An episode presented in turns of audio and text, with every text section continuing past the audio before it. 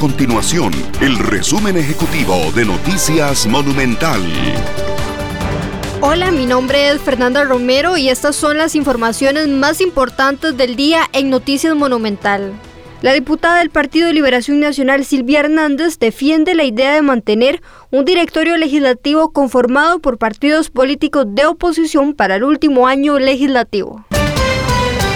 La Superintendencia de Telecomunicaciones UTEL afina detalles para la adquisición de 87 mil computadoras y tabletas que serán entregadas a alumnos que no cuenten con este dispositivo para recibir clases virtuales. Estas y otras informaciones usted las puede encontrar en nuestro sitio web www.monumental.co.cr. Nuestro compromiso es mantener a Costa Rica informada. Esto fue el resumen ejecutivo de Noticias Monumental.